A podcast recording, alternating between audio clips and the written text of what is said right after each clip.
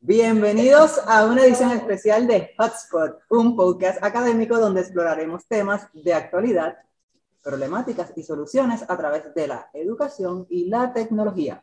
Soy la profesora Yosana Liz Torres y en el episodio de hoy me encuentro con Kaylee Vázquez, nuestra coordinadora de educación continua, y el agrónomo César Ramírez, quien hoy estará fungiendo como nuestro experto en el tema de la alimentación, la agricultura, el agroempresarismo y cómo la tecnología beneficia y hace eficiente la agricultura. También nos acompaña Natacha Rodríguez, quien es estudiante de nuestro programa de mecatrónica y estará haciéndole unas preguntas al agrónomo por parte de nuestra comunidad académica. Comenzamos con Kaylee. Bueno, pues muy buenas tardes, buenos días a todos, ¿verdad? Sé que van a ver este podcast probablemente en diferentes momentos del día. Eh, la primera pregunta que yo tengo va dirigida a nuestro agrónomo César Ramírez y es, eh, ¿por dónde, eh, ¿verdad? Debe comenzar una persona que quiera comenzar a producir sus propios alimentos en el hogar. ¿Cuál sería ese primer paso que debe dar esta persona interesada? Bueno, bueno, bienvenido al podcast. Saludos a todos. Eh, como ya me, me, presentaron, soy el agrónomo ¿verdad? encargado del programa de agroempresarismo. Y Kaylee, muchas gracias por la pregunta. Eh, para comenzar, ¿verdad? lo que es un huerto, lo principal que debemos hacer es conocer nuestra área, conocer qué tenemos, qué recursos tenemos alrededor para poder identificar ese, ese espacio que le pueda brindar todos los requisitos que necesita la planta para crecer. Eh, tenemos que asegurarnos ¿verdad? que tenga un área eh, con, con, suficiente luz solar, eh, debe tener un espacio o accesibilidad a poder regarlo con agua, el, el, huerto necesita agua. Y también ¿verdad? debemos conocer la humedad que tenemos, más o menos cómo se comporta el, la luz, la lluvia, para poder tomar decisiones en cuanto a qué vamos a sembrar. El otro paso importante, tenemos que aventurarnos, leer un poco más, investigar, eh, conocer qué es lo que queremos hacer para poder tomar decisiones y, y diseñar un espacio que sea eh, bueno para cultivar y también bueno para nosotros estar ese, ese rato, despejarnos la mente y, hacer esa actividad física que, que, que trae un huerto. Perfecto, muchas gracias. Entonces también tengo otra pregunta, ¿verdad? Que las personas pueden estar curiosas y es cuáles son tal vez esos tres alimentos que recomiendes para que una persona comience a producirlo en su hogar. Pues mira, lo primero es cultivar productos que, que tú consumas, ¿verdad? Que, que te, te des alegría cuando lo vayas a consumir. Eh, típicamente eh, la lechuga la podemos sembrar en casi todos los sistemas de, de producción, es algo bastante fácil. La hierba es muy bueno, eh, es bueno y satisfactorio cuando sembramos en nuestro recado, nuestro, nuestro um, orégano, el, el recao es bueno porque cuando hacemos el sofrito, ¿verdad? Nos da ese sabor particular de la comida que nos va a motivar, ¿verdad? A, a, a seguir sembrando. Así que eh, hacer un análisis de qué, qué, consumimos, cuál es el producto que, que, que, podemos hacer y con las condiciones que tenemos alrededor, pues sembrarlo. Si tenemos un área suficientemente grande, es bueno, pues un tomatito porque nos gusta ver. Por el momento es lo que nos gusta, el espacio que tengamos, el acceso a iluminación y las condiciones climáticas. Y las condiciones. Claro. Ahora, cuando no tenemos iluminación solar, ¿cuáles serían las alternativas?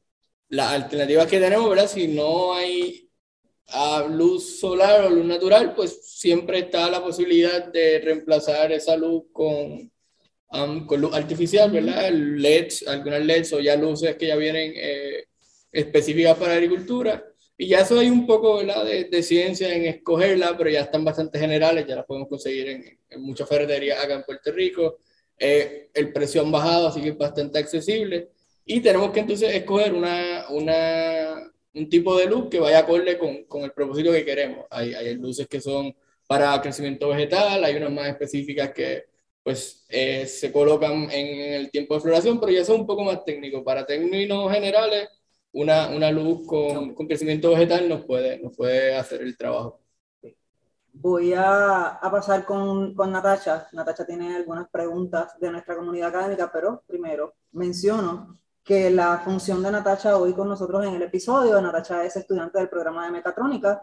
Nuestros programas de tecnología, tanto programación como mecatrónica, eh, eh, los estudiantes a través de experiencias fuera de la sala de clase pueden estar y, van a estar trabajando con lo que es eh, la optimización de los laboratorios de agroempresarismo, pues porque utilizan ciertas tecnologías de sensores y algunas otras cosas que deben ser programadas. Así que Natasha está en representación de nuestros estudiantes de STEM. Estamos hoy desde el STEM Success Center. Eh, este es un proyecto subvencionado con fondos federales que esta servidora dirige. Eh, así que Natasha, adelante con las preguntas de nuestra comunidad académica. Eh, Hola a todos y a todas. Muchas gracias por invitarme al podcast y que nos puedan brindar a nosotros los estudiantes este espacio. Tengo varias preguntas, como mencionó Yosanari. La primera es que ahora mismo las personas se están moviendo a vivir en espacios pequeños, ya algo más minimalista, apartamentos chiquitos, algunos viven en vans que se pasan recorriendo lo que es el país. Y mi pregunta específica es, eh, ¿cómo nosotros podemos adaptar eh, la siembra, la cosecha, a esos espacios pequeños? Mira, eh, gracias Natacha por la pregunta, muy buena. Pues mira, los huertos se pueden adaptar a cualquier espacio, ¿verdad? ya tenemos la facilidad de la tecnología que nos permite controlar o, o, o, mitigar algunas variables que, que quizás en la naturaleza, variables de producción no tenemos, pues las podemos controlar. Por ejemplo, eh, si hablamos de algún vehículo en movimiento pequeño, ¿verdad? estos RV que están de moda, eh, pues se puede trabajar en modelos eh, pequeños, a escalas más pequeñas, donde pues, se le suple con luz artificial lo que serían los rayos del sol, ¿verdad? Para que la planta pueda hacer fotosíntesis. ya vienen sistemas comerciales que ya vienen diseñados ya con, con estos propósitos. También podemos hacer un poquito más de investigación y trabajarlos Aquí la clave siempre es. Ver qué tenemos, qué queremos y nuestro presupuesto y con la investigación hacer modelos que, que se acoplen. A estas necesidades. Pero esto es sumamente compatible con, con casas pequeñas, casas grandes, casas de movimiento. Solamente es poder hacer un modelo que, que sea, sea el pertinente. Yo tengo una pregunta basada en la, en la respuesta. Si, en el, en, si estoy en una casa en movimiento y tengo un huerto, y me muevo de una zona que el clima es seco a una que el clima pues, pues húmedo, influye aunque no esté, porque está sembrado en algo ¿verdad? que tiene movilidad, yo me estoy llevando quizás un, un tiesto o un huerto que puedo luego bajar del vehículo y ponerlo nuevamente en mi casa. ¿Eso afectaría el proceso de, es alineado lo que, lo que Natasha está preguntando por parte de los jóvenes. O sea, los jóvenes están buscando unos nuevos estilos de vivienda, de movilidad. Si eso afecta a las plantas, el estar moviendo, porque ya estamos hablando de huertos móviles.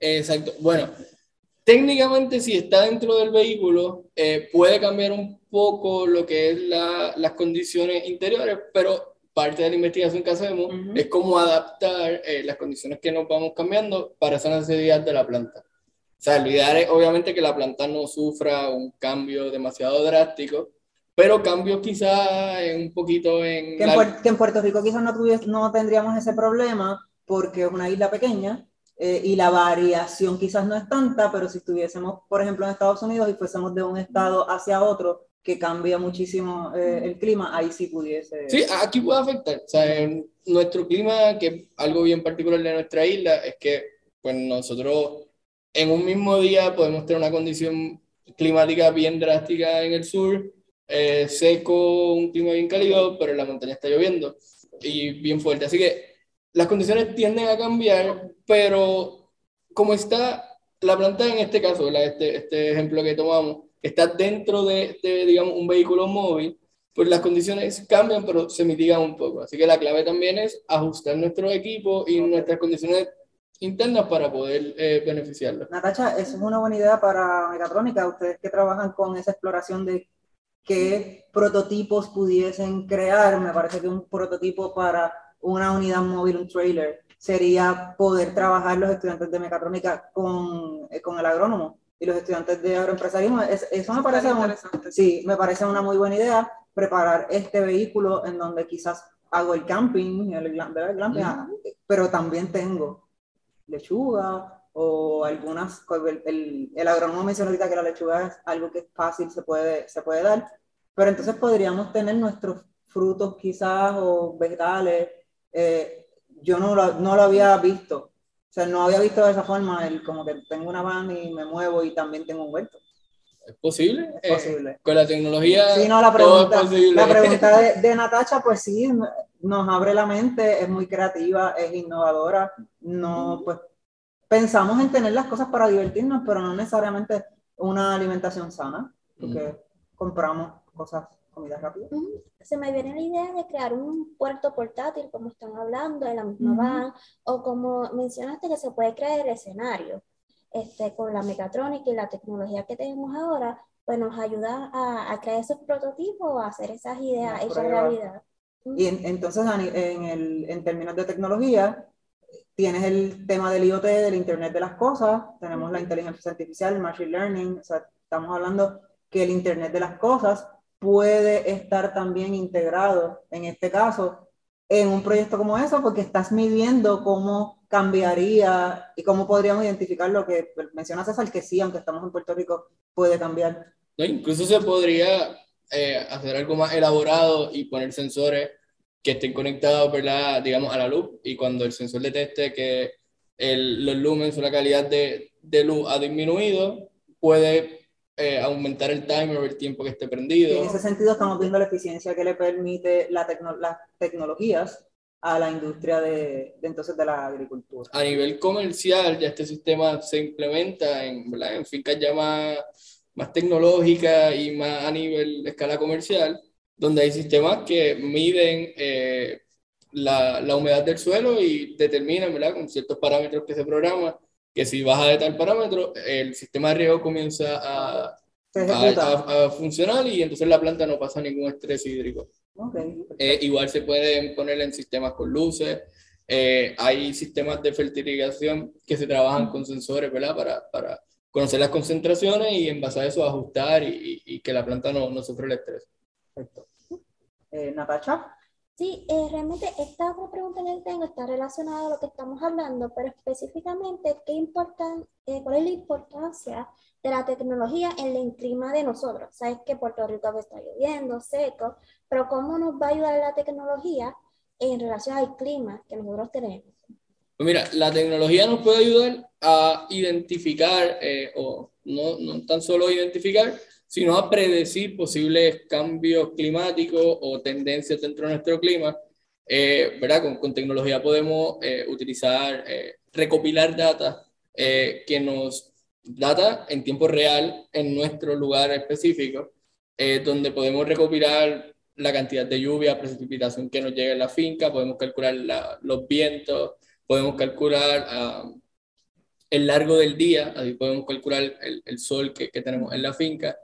Eh, vienen muchos sensores que, que, son, que los podemos utilizar para recopilar esa data.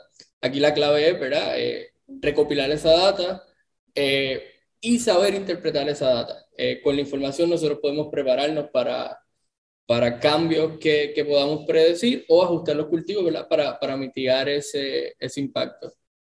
En otro aspecto ¿verdad? de tecnología, otra implementación de la tecnología, podemos utilizar equipos para suplir o compensar aquellos eh, cambios climáticos que, que, nos están llegando de momento. Por ejemplo, eh, con un sistema de riego eh, debidamente calibrado y específico para, para por ejemplo, monitorear el, el, la humedad del suelo, podríamos eh, mitigar el impacto de la sequía. Eh, porque obviamente ya el sistema reconoce cuando la planta no está recibiendo la, la, humedad que requiere y pues aplica el agua. Así que nos ayuda a mitigar eso y a la misma vez que la tecnología lo que busca es eh, eficiencia en los procesos. Así que con sistemas de riego mucho más eficientes, el, el, el recurso agua y los recursos naturales se pueden utilizar más, eh, con más efectividad. En el caso de la tecnología, menciona eh, César, estamos hablando de tierra, pero entonces también tendríamos el, eh, los drones ah, claro. para también trabajar lo que es la, la versión aire, que nos trae una nueva herramienta para poder evaluar lo que sería el terreno, las plagas, que, que, otras, con qué otras cosas nos ayuda el uso de los drones. Mira, el, el drone es una herramienta que vino ayudar de una manera eh, significativa a la agricultura en el mundo y en Puerto Rico tiene mucha, mucha aplicación. Eh, a través de los drones podemos, eh, como mencionaron ahorita, podemos asperjar, ¿verdad? aplicar algún plaguicida que sea necesario ¿verdad? Para, para el control de, de plagas. ya ahí nos minimizamos el uso de personas, no solo el uso de recursos humanos, sino eh, la exposición de, del recurso humano a, algunos químicos que puedan ser nocivos. Dijiste algo importante del recurso humano. El recurso humano no va a estar supervisando eh, de cerca, pero ese recurso humano necesita readiestrarse porque entonces el dron viene a ser una nueva herramienta para la agricultura, por lo que los drones son, eh, son aeronaves no tripuladas, por lo cual están regulados por, por la, la Federación de, de Aviación, la Asociación Federal de Aviación. Sí, que se requiere una licencia. Se requiere una licencia, y se un y en especializaciones también. Y por parte de, ¿verdad?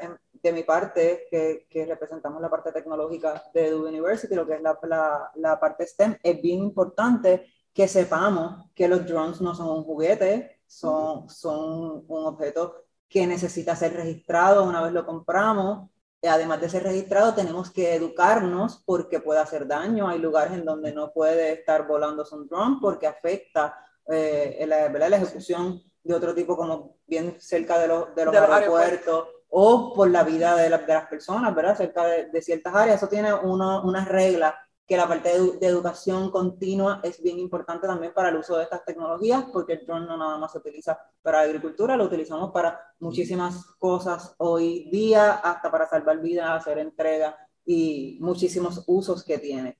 En ese sentido, nosotros trabajamos tanto con nuestros estudiantes como con el desarrollo de entonces currículos, eh, cursos cortos o, o tanto presencial como virtual. En el caso de Kaylee, que dirige el área de educación continua y en el caso entonces de los drones que tenemos que trabajar con colaboradores, nosotros tenemos muchos colaboradores en la industria, en Puerto Rico ya existe, eh, existen personas ¿verdad? dedicadas a ayudarnos con este licenciamiento, porque siempre vamos a ir a, a buscarlo a nivel federal. Pero quería decirlo por la parte del consumo versus la producción, que tiene que ver mucho con la agrícola, con, con, lo, con la agricultura, compramos, pero no producimos lo que nos comemos. Y en el caso de los drones y de las tecnologías, gastamos dinero porque no estamos invirtiendo, gastamos dinero en un equipo tecnológico, pero no le damos uso con retorno de inversión, que sería si estuviésemos produciendo con un drone, en lugar de simplemente subirlo y tirar fotos y nada Así que, que, la línea es la educativa, que, que, todas estas cosas tienen, tienen salidas de destrezas del siglo XXI que tenemos que aprender, que tenemos que acoger, que tenemos que entender que, hay cosas que no son un juego y que podrían beneficiarnos económicamente.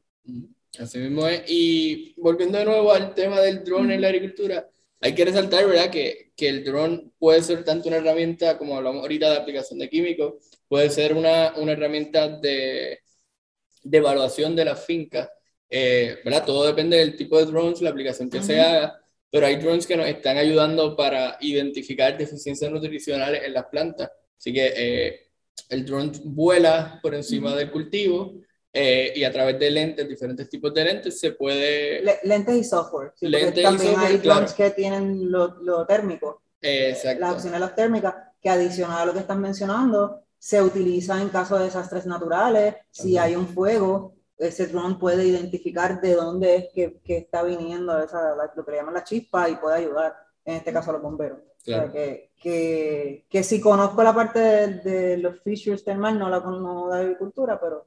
Pero viene, y, y lo, lo, importante de todo esto es que el drone no va a reemplazar nunca a, a un empleado agrícola. siglo XXI, hay que aprender a utilizar esa tecnología, hay que educarse, hay que certificarse y ahí tenemos una salida de, profesional muy, muy valiosa. Y yo creo que ahí es que cae eh, sumamente es puntual ¿verdad? El, el, efecto que tiene el departamento que trabaja Kaylee, eh, porque es necesario cada, cada día, cada, cada tiempo actualizarnos y poder recibir ¿verdad? o educarnos en esas destrezas que son necesarias. Siempre van a ser cosas que van a estar fuera, de los, siempre van a haber cosas con la tecnología y con los avances que están fuera de cualquier currículo. Y tenemos que entonces a través de Sí, cómo, cómo sacarle un mayor provecho a estas herramientas y estas tecnologías que probablemente tenemos en nuestros hogares y no nos están produciendo dinero. Así que ahí es donde entramos nosotros en la parte de educación continua para adiestrarlo y readiestrarlo, ¿verdad? Que, que es sumamente importante. Momentos muy importantes de, de reaprendizaje. Eh, Natacha, ¿tienes otra, ¿Tienes otra pregunta para el agrónomo? Eh, sí, estas preguntas están más relacionadas al aspecto empresarial de negocio. Son por mi compañero Jesús Baez. Y es eh, cuán difícil, o sea, hay una dificultad a la hora de vender nuestros productos, lo que cosechamos, cuán difícil es venderlo o qué hay que hacer en ese proceso. Bueno, eh, como todo negocio, ¿verdad? Eh, la parte de posicionar tu, tu producto, pues sí es, no es, no es que digamos es difícil, pero sí lleva unos procesos que tenemos que hacer, ¿verdad? Para lograr el éxito. Eh, lo primero que tenemos que evaluar, ¿verdad? Es el mercado y dónde queremos posicionar nuestro producto. Eh, eso debe ser lo, lo primero, eh, porque ahí vamos a conocer qué es lo que el cliente está buscando, cómo lo podemos producir y cómo o cuánto nos puede costar ese producto. Así que si ese análisis no se hace, va a ser sumamente difícil vender un producto en el supermercado, porque estaríamos pues dando, dando um, palos a ciegas, ¿verdad? Porque no, no tenemos una base para, para hacer nuestro proyecto. ¿Cómo el currículo de grado, del grado asociado en agroempresarismo cubre esa necesidad? Bueno, eh, nuestro programa está estructurado, ¿verdad? Para que nuestro estudiante pueda producir alimentos en ambiente controlado, conocer las variables de producción, saber operar, ¿verdad? Lo que son los sistemas de riego, sistemas de, de fertilización, conocer todas las variables, pero tiene un componente eh, medular donde trabajamos todo lo que es eh, el concepto de administración de empresas, administración de finca, el enfoque de, de, mercadeo y de administración enfocado en empresas agrícolas. Tenemos profesores que eh, tienen mucha experiencia en la industria, son, son profesores ¿verdad? Con, que ya han tenido experiencia en, en, en, con negocios agrícolas exitosos y vienen a darle ese background al, estudiante o, esos insights de la industria que son bien importantes. Adicional a lo que estaba hablando ahorita, eh, más allá del estudio de mercado, también, eh, como toda la industria de Puerto Rico, hay, hay, un marco regulatorio. Así que debemos conocer cuál es el mercado regulatorio de nuestro cliente para nosotros desde el principio poder producir cumpliendo eso. Eh, actualmente, ¿verdad? dentro de la industria estamos bastante a Word hemos recibido mucha información sobre el FISMA, que es el Food Safety Modernization Act, que es la última regulación que vino al mercado, que regula, eh, estoy redundando, ¿verdad? Pero va a regular eh, todo el proceso de, de, de, los alimentos que se consumen crudo. O sea, eh, todo el proceso que, que llega, todo el proceso que, que tenemos que hacer con una lechuga, ¿verdad? Por ejemplo, que, que no se, se consume, literalmente la lavamos y no las comemos, pues eso ya tiene una regulación. Una regulación es que lo que busca realmente es la, la seguridad y la protección del consumidor, eh, para evitar contaminación, para eh, evitar ¿verdad? algún tipo de recall que tengamos que hacer por, por, cuestiones de salud. Así que ya eso es algo que desde, por lo menos en nuestro currículo, ya nosotros lo estamos incluyendo en nuestras clases para que el, el estudiante pueda producir alimentos, más allá de que sea rentable y pueda eh, y utilice tecnología para, para ser eficiente, también que sea seguro y saludable, ¿verdad? Para, para lo, los clientes. Okay. Eh, estas dos últimas preguntas que tengo es porque tanto mi compañero Jesús Baez como yo somos conscientes de lo difícil que es mercadear lo que son los productos locales, la agricultura aquí de Puerto Rico, pues vemos noticias de que se pierde. Y una la primera pregunta que tengo relacionada a eso es porque es difícil mercadear nuestros productos locales. Bueno, eh, es difícil, no hay duda, tenemos que conocer. Eh, la realidad del mercado donde estamos, eh, tenemos que conocer quiénes son nuestros uh, competidores, cómo se comporta el consumidor y, y realmente qué él busca en, en, la manera de producción. sí es difícil ¿verdad? llevarlo, competir en ese ambiente, pero la clave está en planificación. Si nos logramos planificar, logramos identificar dónde vamos a llevar el producto, eh, y qué métodos vamos a utilizar, vamos a ser eh, competitivos, ¿verdad? Porque tenemos que conocer cuáles serían nuestros costos de producción, eh, nuestras ventajas competitivas y explotarlas, ¿verdad? Para, para que el consumidor eh, nos prefiera y, y, nos apoye. Ok. Y esta última pregunta es, ¿cómo podemos educar al puertorriqueño a que consuma lo local? Que sea consciente de, de, esos procesos y puedan comprar lo que nosotros producimos. Pues mira, eh, la educación es la clave aquí, ¿verdad? Para, para apoyar eh, este movimiento de, de, consumir producto local. La educación debe ser, ¿verdad? Eh, en todas las etapas de, de la sociedad, pero yo estoy más que consciente que, que convencido que esta educación debe comenzar desde, desde las etapas tempranas de, de, nuestros niños para que conozcan, ¿verdad? Ir educándolos eh, sobre la importancia del alimento, de dónde provienen esos alimentos y cuál es la importancia de crear, eh, de consumir el producto local.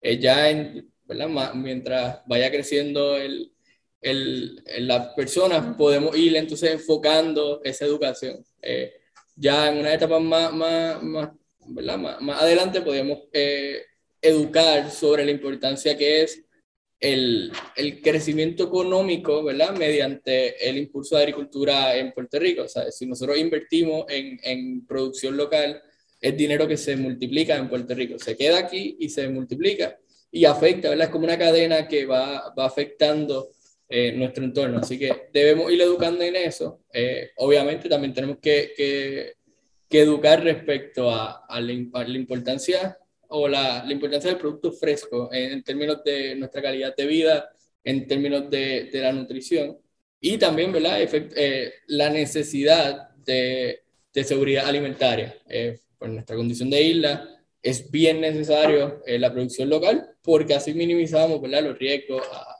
a, a problemas alimenticios en el futuro. También un dato, ¿verdad? Para todos los que nos están escuchando.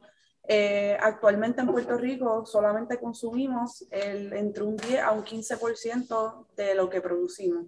Así que nos toca a nosotros, ¿verdad? Eh, elevar ese porcentaje, por decirlo se, así. Se pierde lo que, produ lo que para... producimos, entonces se pierde mucho de, no, no, no necesariamente se pierde, es que tenemos un espacio grande de consumir. Nuestro, lo que nosotros estamos consumiendo de producto de nosotros es apenas 10-15%, so que el otro viene, viene importado. Así que tenemos un espacio grande en el mercado y tenemos que ¿verdad? Eh, enfocarnos en que nuestra competencia no es el agricultor de al lado, realmente es el producto que viene de afuera. Así que una vez nosotros lo identifiquemos, tenemos que desarrollar estrategias para poder eh, competir contra ellos. Obviamente, el producto importado tiene sus ventajas. Eh, tienen ventajas de costos de mano de obra, tiene ventajas a veces de regulatorio. Eh, quizás la, las regulaciones que nosotros tenemos en Puerto Rico para producir no son las mismas que tiene Costa Rica, que tiene Nicaragua o que tienen otros países. Y a veces esas regulaciones encarecen nuestro producto. Okay. Así que tenemos que ser estratégicos. No, no, quiere decir que no solamente es educar desde pequeño, no es reeducarnos en estos momentos, sobre todo por los cambios climáticos y por lo que podría estar sucediendo y tendríamos que evaluar eh, que además de la agricultura externa, ¿verdad? Lo que estamos entonces nosotros trabajando, que sería a nivel interno, que le daría unos cuidados, o a nivel móvil, como propone, como propuso ahorita eh, Natacha, eh, quiere decir que estamos hablando que hay regulaciones, que quizás hay legislaciones, que hay otras cosas que también tendríamos que, que sumarle.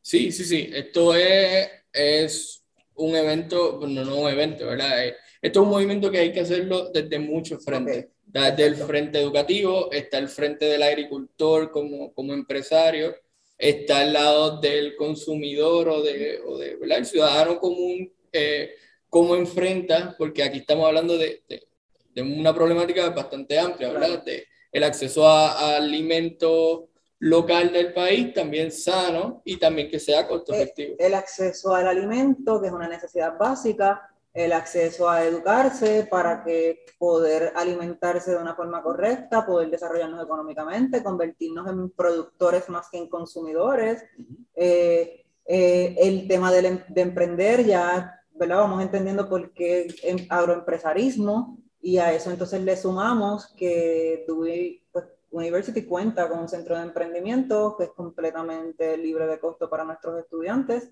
no importa el, el programa académico. En el caso de agroempresarismo, me consta que hay muchísimos estudiantes matriculados en los cursos que ofrece nuestro coach de emprendimiento.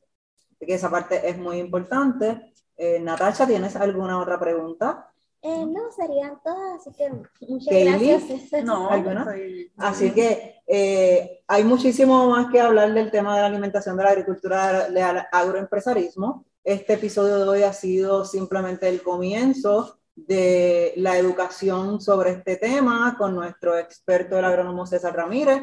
Estén pendientes a todas nuestras plataformas, canales digitales, YouTube, Facebook. Además de mantenerlos informados, vamos a estar ofreciéndoles de manera eh, gratuita algunos ebooks, infografía y algún ma- algunos materiales que, no, que los compañeros especialistas nos van a estar facilitando. Así que esto es todo por este episodio del Alimento, este Hotspot, su podcast académico de University. Yo soy la profesora Yasamari Torres Kaylee Vázquez. César Ramírez. y hoy de invitada. Natasha Rodríguez. Muchas gracias. Gracias.